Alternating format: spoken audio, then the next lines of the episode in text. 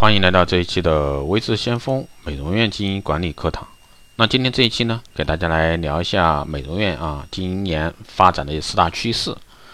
中国美业呢，目前正处于市场发展的较快增长期，而且是处于一个特别有特色的转型期。那最近几年新开的店数呢，总数啊，这个每年都不停的在攀升，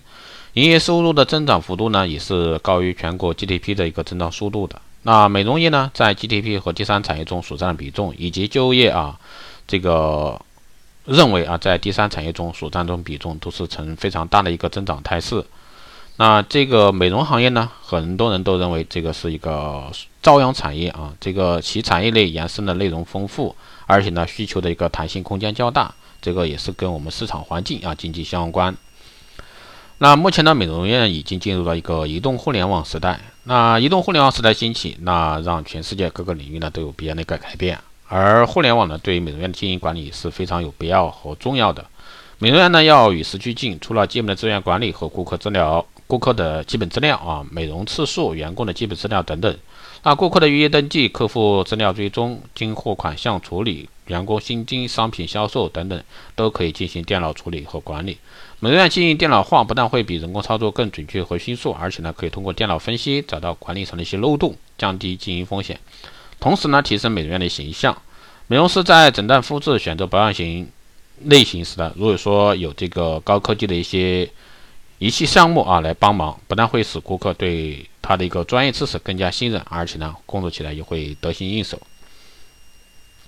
还有呢，现在大部分的美容院都在导入一个健康啊大健康的一个美容理念。美容院除了提供美容服务呢，更应该对顾客进行一个心理辅导。但是呢，许多美容院却忽略了一点：试想，当顾客的被皮肤问题或者说发质等困扰时，那内心必定会烦躁不安，担心会影响自己的美观。因而呢，他到美容院进行皮肤护理时，一定会对护理效果呢给予非常大的期望。但他或许又会对美容师是否能解决他的一个烦恼心存疑虑。这时候呢，如果说你的美容师能适时的与顾客交谈，倾听他的诉说，并不是死死的给他灌输正确的观念，让其重塑信心，那放心接受美容师的一个护理。当然，如果说你的美容师能懂这个大健康啊，这个保健啊这方面的一些相关知识，那是最好不过。如果说再会一些心理学方面的，那所以说这个有人说啊，这个。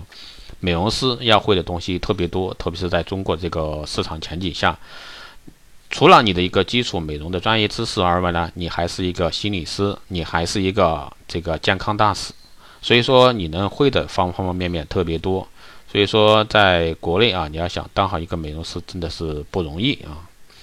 还有呢，就是美容啊，越来越与光电医美这个结合更加密切，许多人呢将美容视为一个。一件啊很平常的事，很少呢会将之医学美容联系在一起。